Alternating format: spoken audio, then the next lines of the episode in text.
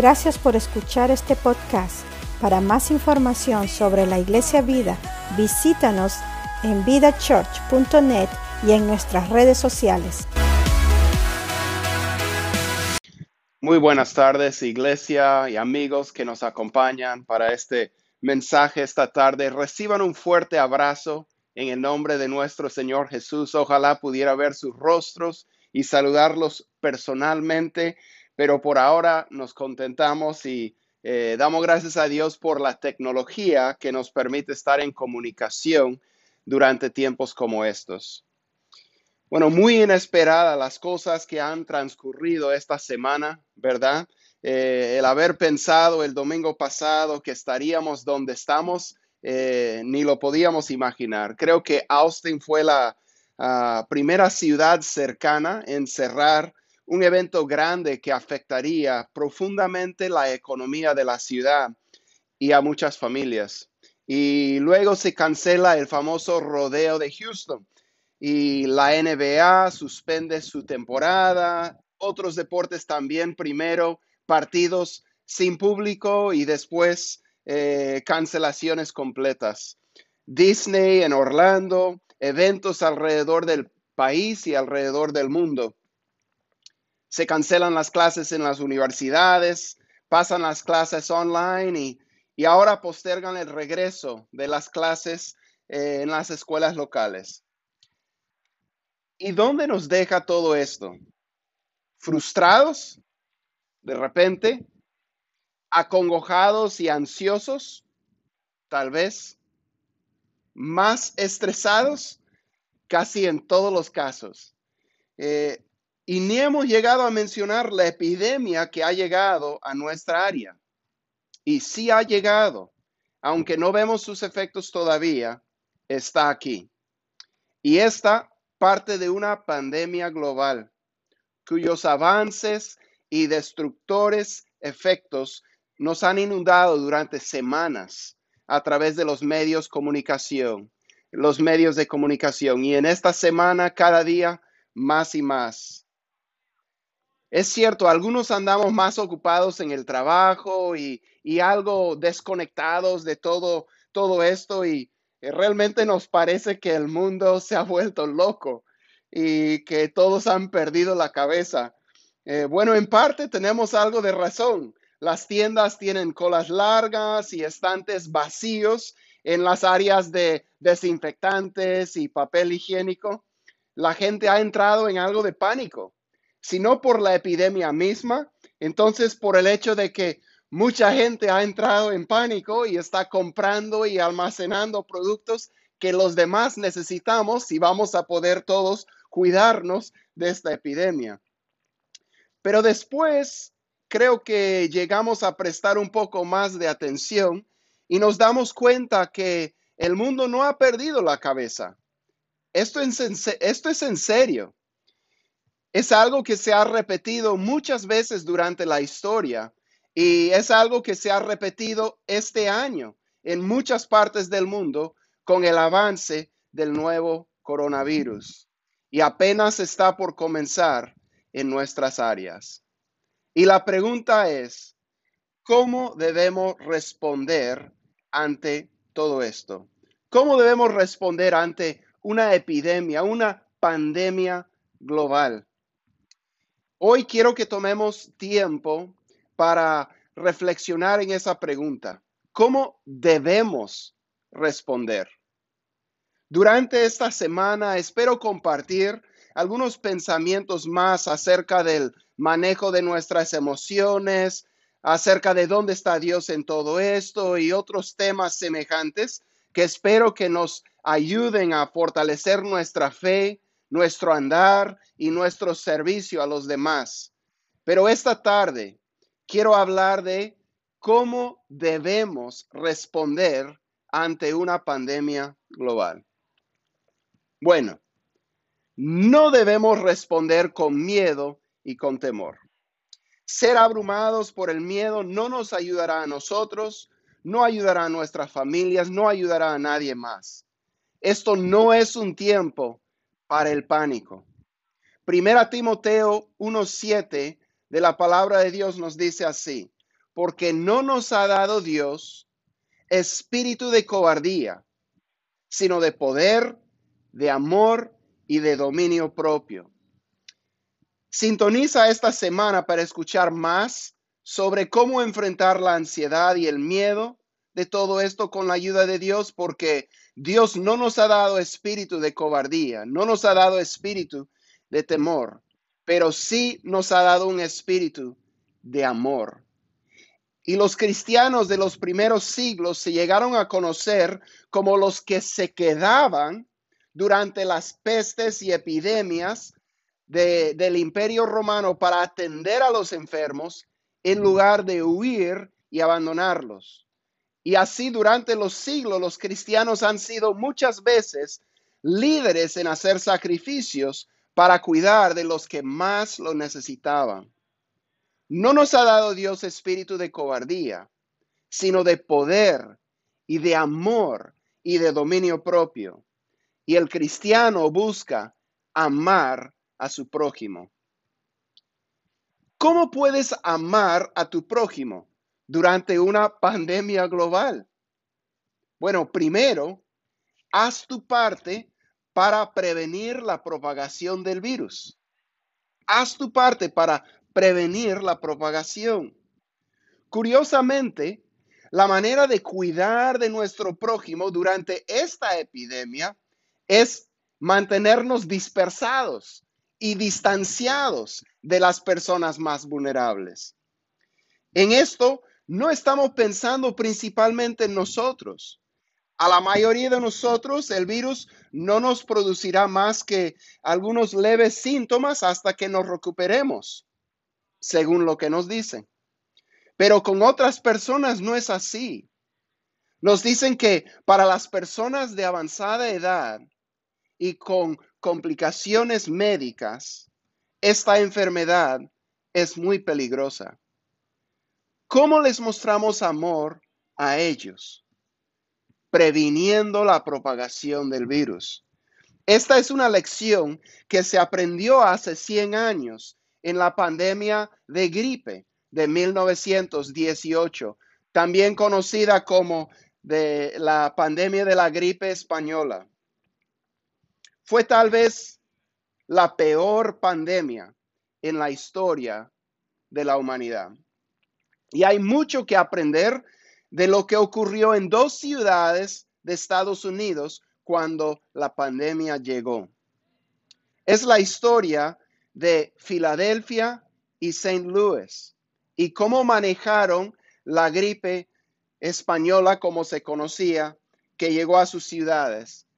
En Filadelfia, en esos tiempos de preparación para la Primera Guerra Mundial, había una procesión grande planeada para, para eh, mantener en alto el, el, ánimo del pueblo y del ejército. Y eh, ellos decidieron no cancelar, eh, a pesar de algunas advertencias, la procesión.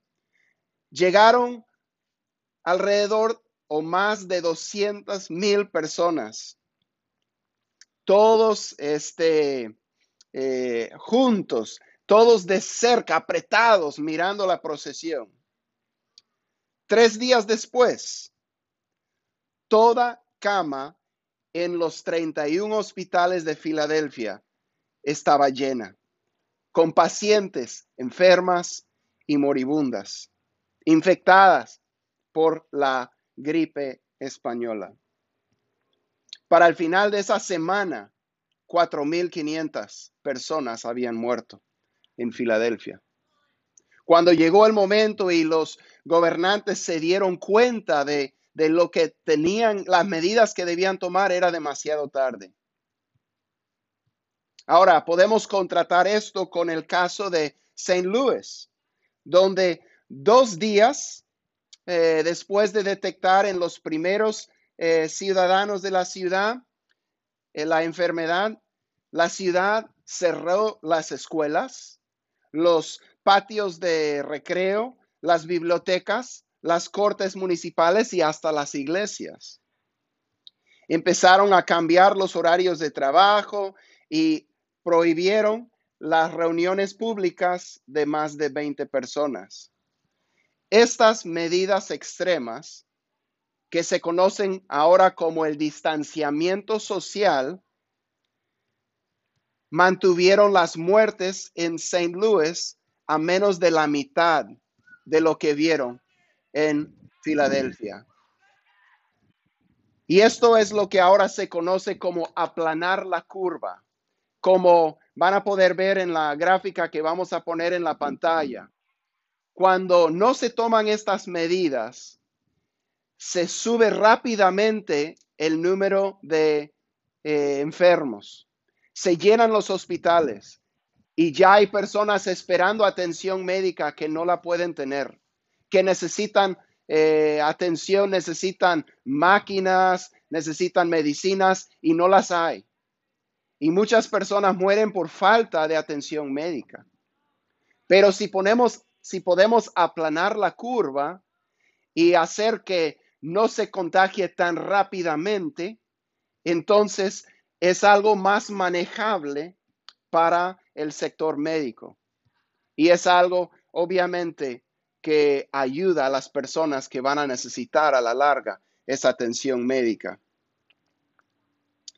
Por eso nosotros hemos decidido no reunirnos como acostumbramos los domingos. Claro, somos una iglesia pequeña, pero durante tiempos como estos, las cosas pequeñas marcan una gran diferencia. Y siempre hemos dicho que aunque, eh, o sea, sin importar nuestro tamaño, como iglesia, nosotros queremos marcar una gran diferencia, queremos marcar una diferencia duradera. Y este es un ejemplo de cómo lo podemos hacer en lo físico y en otras cosas queremos hacerlo también en lo espiritual. Nosotros tenemos personas en y conectadas con nuestra iglesia que son más vulnerables y otros que trabajan en el sector médico. Esta es una manera en que podemos amarlos.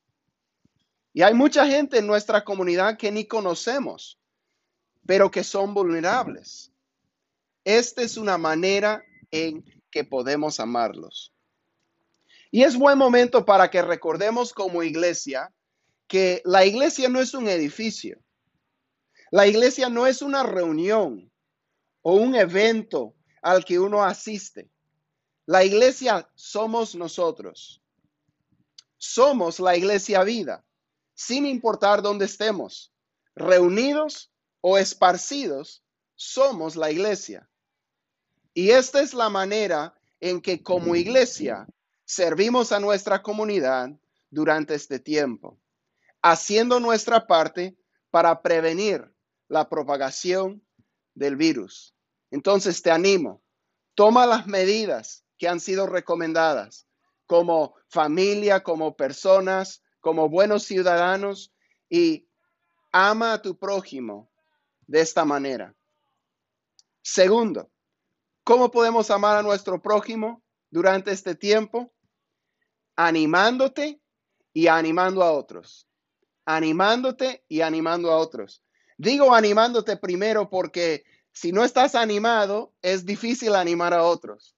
Y leemos en primero de Samuel 36, David se angustió mucho porque el pueblo hablaba de apedrearlo, pues todo el pueblo estaba en amargura de alma, cada uno por sus hijos y por sus hijas. Mas David se fortaleció en Jehová su Dios. David se alentó, se animó en el Señor su Dios. Ahora, hay muchas y variadas emociones en nuestros corazones en estos tiempos. Hemos mencionado antes el temor, que no debemos temer. Se ha observado que el Señor nos dice más de 365 veces en la Biblia que no debemos temer, que no quería que su pueblo viviera sus días en temor. Uno de esos pasajes que me han animado a mí en momentos de dificultad o de duda o de debilidad ha sido Isaías 41:10, donde el Señor dice, no temas, porque yo estoy contigo. No desmayes, porque yo soy tu Dios, que te esfuerzo. Siempre te ayudaré. Siempre te sustentaré con la diestra de mi justicia. No debemos temer, pero es muy obvio que los medios de comunicación están usando y hasta generando el temor para lograr más clics, lo cual resulta a la larga en más dinero para ellos. No caigas en su trampa. Toma el control de la situación. Si necesitas informarte, pero no dejes que ellos manipulen tus emociones y que por el miedo vayas buscando más y más y más y esto afecte tus emociones. Pon tus emociones en las manos de Dios. Busca las fuentes más confiables de información. Y bueno, otra advertencia que tengo que dar aquí. ¿Cuánto tiempo estás pasando cada día en Facebook? ¿Cómo afecta tu estado emocional? No te atrapes en el ciclo. Ellos quieren atraparte en el ciclo. Nuevamente, clics, tiempo, dinero.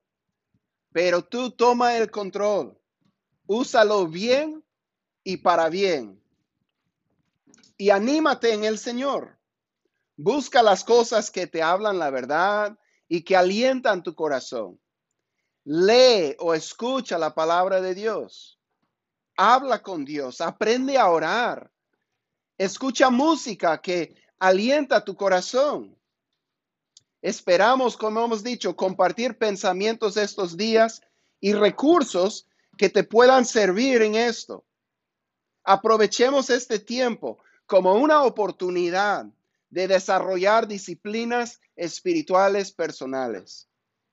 Un bebé depende de otros para alimentarlo y es bueno y apropiado, pero con el tiempo aprende a alimentarse el mismo.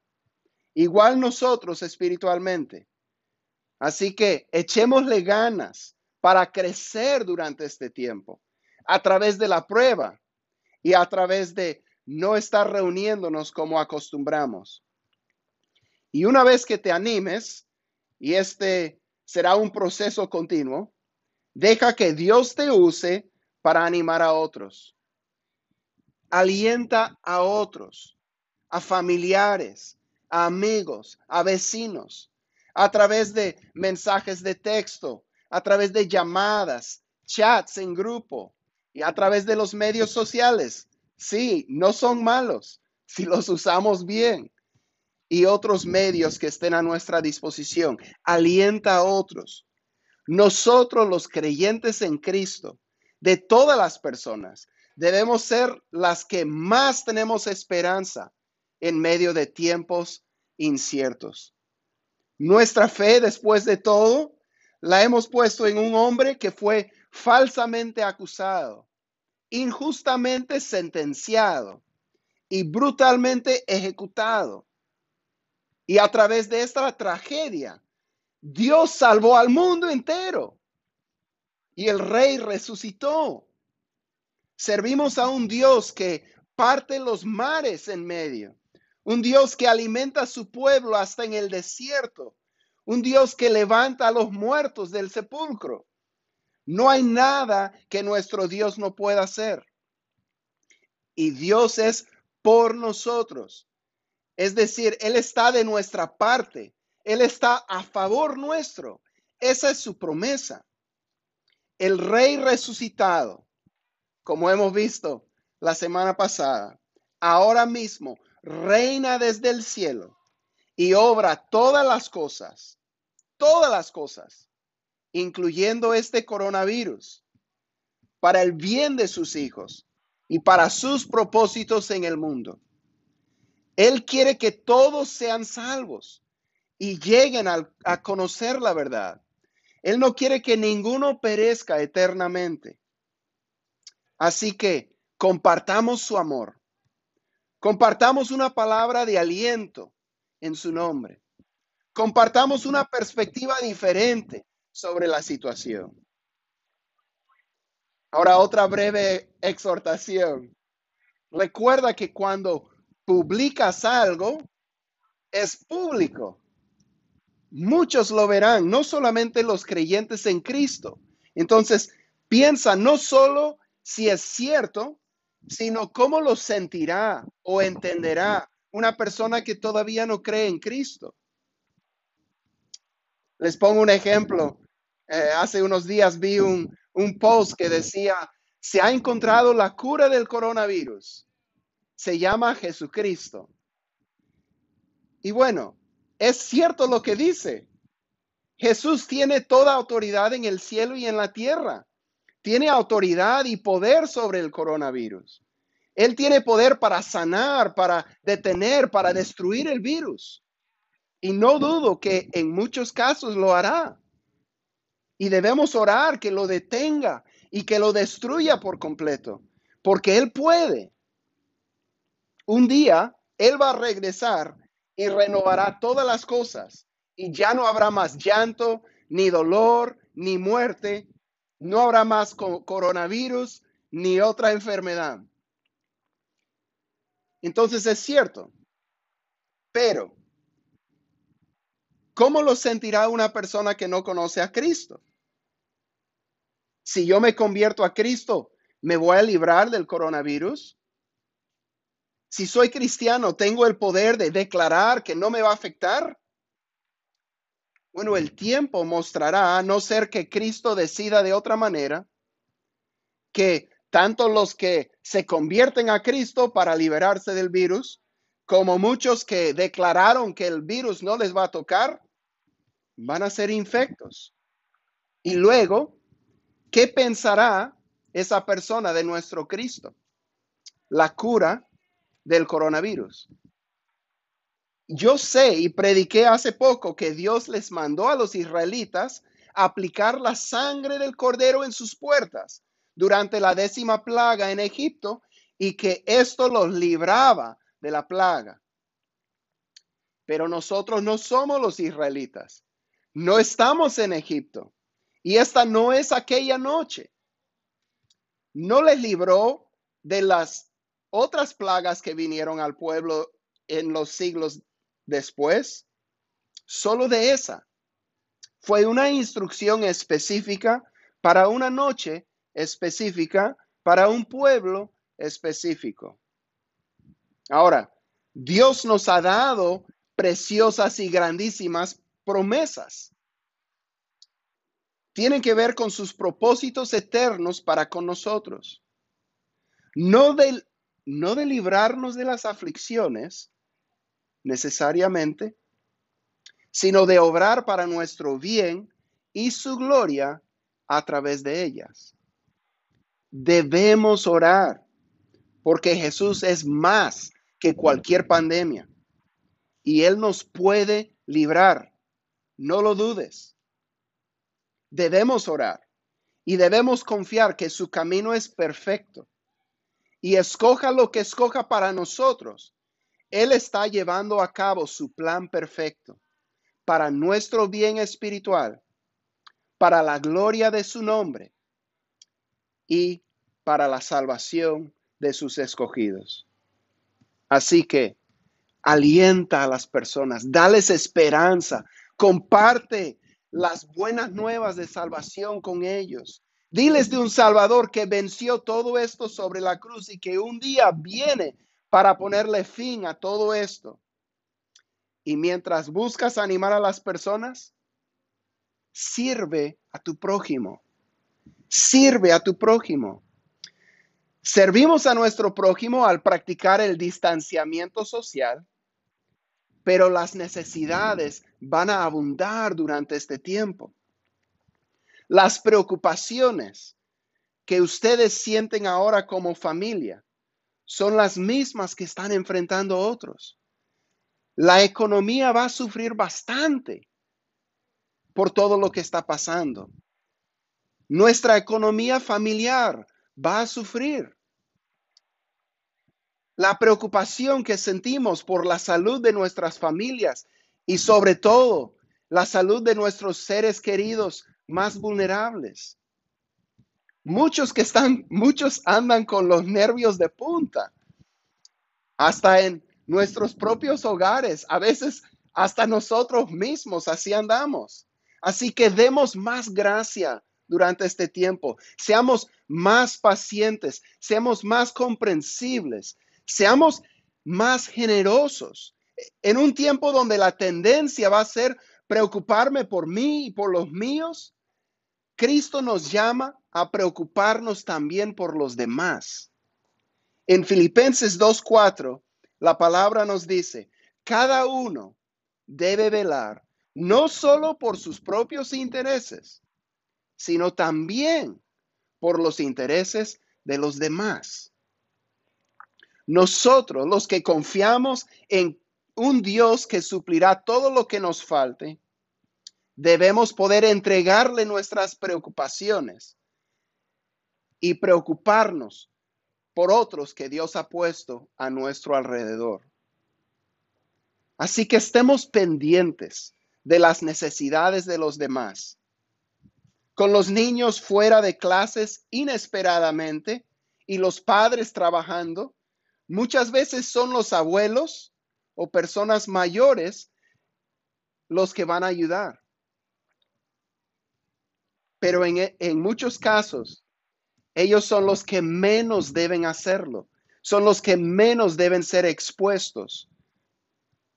¿Puedes ayudar con los niños de otra familia para poder cuidar de un anciano, de un ser querido que sería más vulnerable durante este tiempo?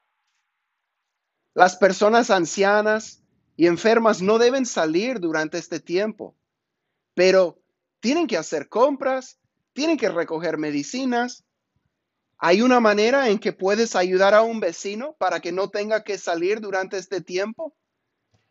Pensemos, estemos pendientes de personas que están con estas necesidades, personas que han quedado sin trabajo, los niños que no van a tener comidas en las escuelas que normalmente tienen y otras personas que pueden estar en necesidad durante este tiempo. Seamos la iglesia reunida o esparcida, seamos la iglesia porque lo somos. Seamos las manos y los pies de Cristo. Así que amemos a nuestro prójimo. ¿Cómo? Previniendo la propagación del virus, animando a otras personas y sirviendo a nuestro prójimo. Así debemos responder ante esta pandemia global. Que el Señor nos ayude a hacerlo. Vamos a tomar un momento para orar y pedir la ayuda de Dios en esto. Vamos a orar. Señor, te damos gracias porque tú eres rey sobre todas las cosas.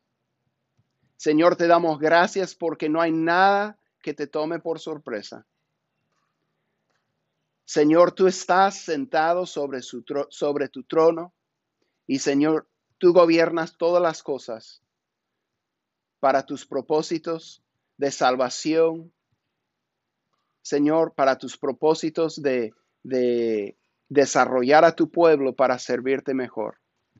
Pedimos, Señor, que, que, nos ayudes a servirte en este tiempo, que nos ayudes a buscarte en este tiempo. Va a requerir más de nosotros y eso es bueno. Señor, ayúdanos a poner de nuestra parte, Señor, para aprender a seguirte y a servirte, amando a nuestro prójimo. Señor, obra en nosotros y Señor, obra a través de nosotros para bendición de muchos. En el nombre de Jesús. Amén.